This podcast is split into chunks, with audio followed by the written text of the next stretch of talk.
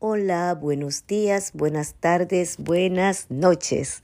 Una vez más para seguir leyendo el libro de números y hoy leeremos el capítulo 8.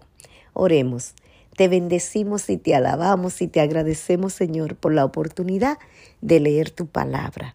Danos sabiduría. En Jesús lo pedimos. Amén. Capítulo 8 de números. Aarón enciende las lámparas. Habló Jehová a Moisés diciendo, Habla a Aarón y dile, Cuando enciendas las lámparas, las siete lámparas alumbrarán hacia delante del candelero. Y Aarón lo hizo así, encendió hacia la parte anterior del candelero sus lámparas, como Jehová lo mandó a Moisés. Y esta era la hechura del candelero de oro labrado a martillo desde su pie hasta sus flores, era labrado a martillo, conforme al modelo que Jehová mostró a Moisés, así hizo el candelero. Consagración de los levitas. También Jehová habló a Moisés diciendo, Toma a los levitas de entre los hijos de Israel y haz expiación por ellos. Así harás para expiación por ellos.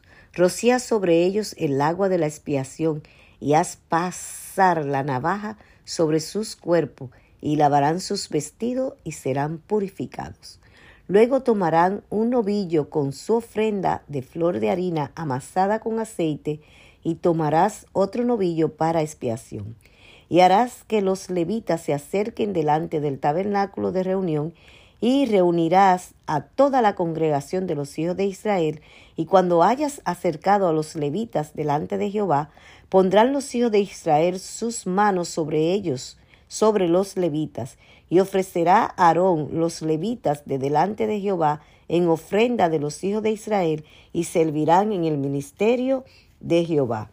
Y los levitas pondrán sus manos sobre las cabezas de los novillos, y ofrecerás el uno por expiación y el otro en holocausto a Jehová para hacer expiación por los levitas. Y presentarás a los levitas delante de Aarón y delante de sus hijos, y los ofrecerás en ofrenda a Jehová. Así apartarás a los levitas entre los hijos de Israel, y serán míos, míos los levitas. Después de eso vendrán los levitas a ministrar en el tabernáculo de reunión, serán purificados y, y los ofrecerás en ofrenda, porque enteramente me son dedicados a mí los levitas entre los hijos de Israel, en lugar de todo primer nacido, los he tomado para mí en lugar de los primogénitos de los hijos de Israel. Porque mío es todo primogénito de entre los hijos de Israel, así de hombres como de animales, desde el día que yo herí a todos los primogénitos en la tierra de Egipto, los santifiqué para mí y he tomado a los levitas en lugar de todos los primogénitos de los hijos de Israel. Y yo he dado en don los levitas a Aarón y a sus hijos entre los hijos de Israel, para que ejerzan el ministerio de los hijos de Israel en el tabernáculo de reunión y reconcilien a los hijos de Israel para que no haya plaga en los hijos de Israel al acercarse los hijos de Israel al santuario. Y Moisés y Aarón y toda la congregación de los hijos de Israel hicieron como Jehová, hicieron con los levitas como Jehová le, le indicó, conforme a cada mandato que Jehová le dio a Moisés de los levitas, así lo hicieron ellos, los hijos de Israel. Y los levitas se purificaron y lavaron sus vestidos, y Aarón los ofreció en ofrenda delante de Jehová e hizo Aarón expiación por ellos para purificarlos. Así vinieron después los levitas para ejercer su ministerio en el tabernáculo de reunión delante de Aarón y delante de sus hijos, de la manera que mandó Jehová a Moisés acerca de los levitas. Así lo hicieron ellos. Luego habló Jehová a Moisés diciendo, los levitas de veinticinco años arriba entrarán a ejercer su ministerio en el servicio del tabernáculo de reunión, pero desde los de cincuenta años cesarán de ejercer su ministerio y nunca más lo ejercerán. Servirán con sus hermanos en el tabernáculo de reunión para hacer la guardia, pero no servirán en el ministerio. Así harás con los levitas en cuanto a su ministerio. Palabra de Jehová. Buenos días, buenas tardes, buenas noches. Una vez más contigo para que sigamos juntos leyendo el libro de números. Y hoy leeremos el capítulo 9 de números. Oremos. Te agradecemos, querido Señor, por tantas bendiciones, porque eres un Dios maravilloso. Gracias por darnos sabiduría para entender tu palabra. En Jesús lo agradecemos. Amén. Capítulo 9 de Números. Celebración de la Pascua. Habló Jehová a Moisés en el desierto de Sinaí en el segundo año de su salida de la tierra de Egipto, en el mes primero, diciendo, Los hijos de Israel celebrarán la Pascua a su tiempo. El décimo cuarto día de este mes, entre las dos tardes, la celebraréis a su tiempo, conforme a todos sus ritos y conforme a todas sus leyes las celebraréis. Y habló Moisés a los hijos de Israel para que celebrasen la Pascua. Celebraron la Pascua en el mes primero a los catorce días del mes, entre las dos tardes en el desierto de Sinaí, conforme a todas las cosas que mandó Jehová a Moisés, así hicieron los hijos de Israel. Pero hubo algunos que estaban inmundos a causa de muerto, y no pudieron celebrar la Pascua aquel día, y vinieron delante de Moisés y delante de Aarón aquel día, y le dijeron a aquellos hombres, nosotros estamos inmundos por causa de muerto.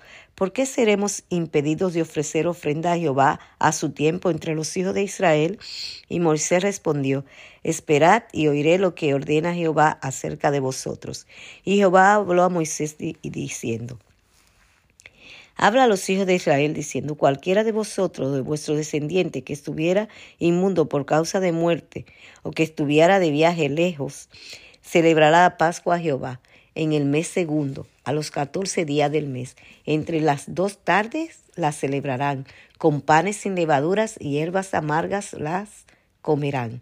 No dejarán del animal sacrificado para la mañana, ni quebrarán hueso de él. Conforme a todos los ritos de la Pascua la celebraréis. Mas el que estuviere limpio y no estuviere de viaje, si dejare de celebrar la Pascua, la tal persona será cortada dentro de su pueblo, por cuanto no ofreció su tiempo a la ofrenda de Jehová, el tal hombre llevará su pecado. Y si morare con vosotros extranjero y celebrare la Pascua a Jehová conforme al rito de la Pascua y conforme a su ley la celebrará, un mismo rito tendréis tanto el extranjero como el natural de la tierra la nube sobre el tabernáculo. El día que el tabernáculo fue erigido, la nube cubrió el tabernáculo sobre la tienda del testimonio y la tarde había sobre el tabernáculo como una apariencia de fuego hasta la mañana. Así era continuamente. La nube lo cubría de día y de noche aparecía una columna de fuego. Cuando se alzaba la nube del tabernáculo, los hijos de Israel partían en el lugar donde la nube parara, allí acampaban los hijos de Israel. Al mandato de Jehová los hijos de Israel partían y al mandato de Jehová acampaban. Todos los días que la nube estaba sobre el tabernáculo permanecían acampados. Cuando la nube se detenía sobre el tabernáculo muchos días, entonces los hijos de Israel guardaban la ordenanza de Jehová y no partían. Y cuando la nube estaba sobre el tabernáculo pocos días, el mandato de Jehová acompañaban y el mandato de Jehová partían. Y cuando la nube se detenía desde la tarde hasta la mañana, o cuando a la mañana la nube se levantaba, ellos partían. O si había estado un día o de noche la nube se levantaba, entonces partían. O si dos días o un mes o un año, mientras la nube se detenía sobre el tabernáculo, permanecían sobre él. Los hijos de Israel seguían acompañados y no se movían y acampaban. Mas cuando ella se alzaba, ellos partían. Al mandato de Jehová acampaban, al mandato de Jehová partían, guardando la ordenanza de Jehová como Jehová lo había dicho por medio de Moisés, palabra de Jehová.